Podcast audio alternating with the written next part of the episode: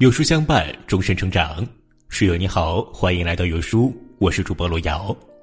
今天跟大家分享的文章叫做《真正厉害的人都是自然型人格》，一起来听。有一次，经营之圣稻盛和夫在一家酒店住宿，路过前台时，酒店经理向他请教道：“一个人成功的秘诀是什么？”稻盛和夫毫不迟疑的回答道：“成为自然型的人。”经理不解，稻盛和夫耐心道：“物质有不燃型、可燃型和自然型三种，同样，人也可以分为三种。第一种是点火也烧不起来的不燃型人格，第二种是点火就着的可燃型人格，第三种呢是自己就可以烧起来的自然型的人。想成就某种事业，就必须成为能够自我燃烧的人。”前两天，我跟行业内的一个资深编辑交流。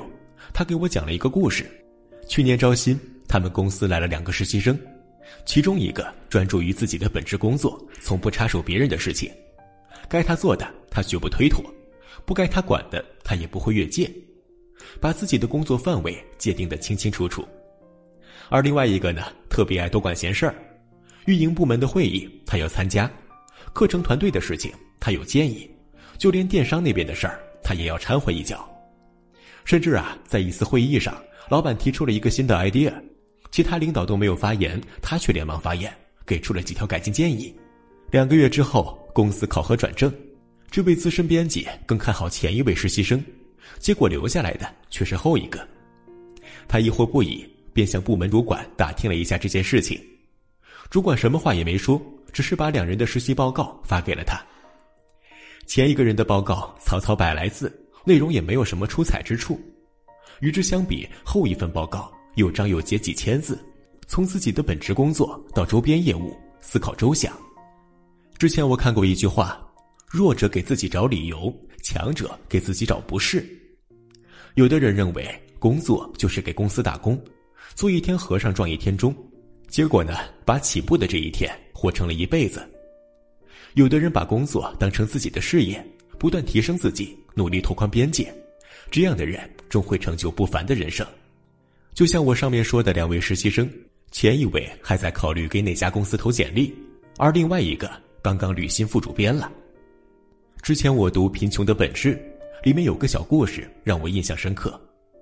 很多年前，在法国巴黎的一个小镇上，住着一位裁缝。他年轻的时候跟当地最负盛名的老裁缝学过一段时间。会做些简单的服装设计，加上小镇上服装店本就不多，所以他做的衣服受到了大家喜爱。那个年代，他在当地颇有名气，凡是到店里来的，几乎都是来找他做衣服的。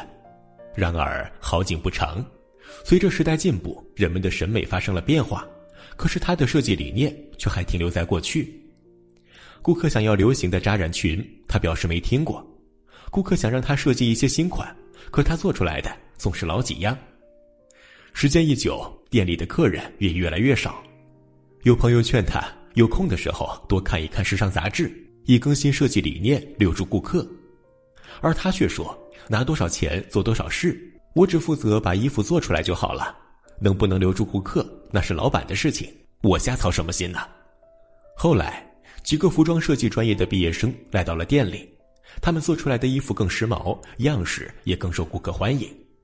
没过多久，老板就把他辞退了。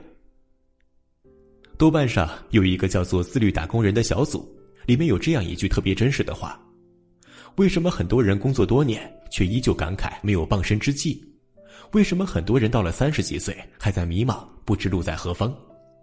归根到底，是因为一直以来他们都是那个敲钟的小和尚，每天浑浑噩噩，得过且过。就像书里那个裁缝。”他始终将工作视为自己的劳动与公司之间的交换，秉持着给多少钱出多少力的理念，自我设限，固步自封，最后也亲手封死了自己的成长路径，被日新月异的职场淘汰出局。我见过太多人，上午瞌睡，中午摸鱼，下午熬时间，他们就像是一块冷漠坚硬的石头，自己燃不起来，别人也点不燃，到最后，所有在工作中偷过的懒。都变成打在脸上的巴掌，曾经被美国《时代周刊》誉为人类潜能导师的思想家史蒂芬·科维有一句人生格言：“主动作为，而不是被动听命。人若要有所成就，就必须自己点燃自己，成为主动作为的人。”作家李尚龙念大学的时候，每天把自己关在一个房间里，一个小时苦练英文，从未间断。大学四年，他几乎每天都在图书馆里度过。终于在毕业那年。他成为了新东方的一名英语老师。从当上老师的第一天起，他每天坚持写逐字稿，保证每两小时的课能有二十倍以上的备课量才上讲台。在新东方工作的最后一年，他想：我不能一辈子当个老师。于是他决定做些改变，待在家里读书、看电影，推掉所有的业余活动，坚持写作。两年之后，他出了第一本书。那年的签售会上。读者们纷纷问他成功的秘诀，他说：“没有什么特别的方法，真正的方法只有一个，那就是永远在路上，绝对不停歇。”一个人自我驱动的程度，决定了他的人生高度。前微软战略合作总监刘润说过这样一句话：“如何判断一个人是否有机会成功？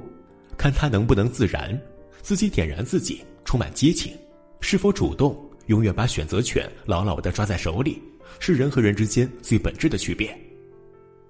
我很喜欢一句话：平庸的人躲避痛苦，优秀的人不怕吃苦，杰出的人自找苦吃。人呢，唯有自我加压，主动作为，成为一个自我燃烧的人，才能够照亮自己的人生。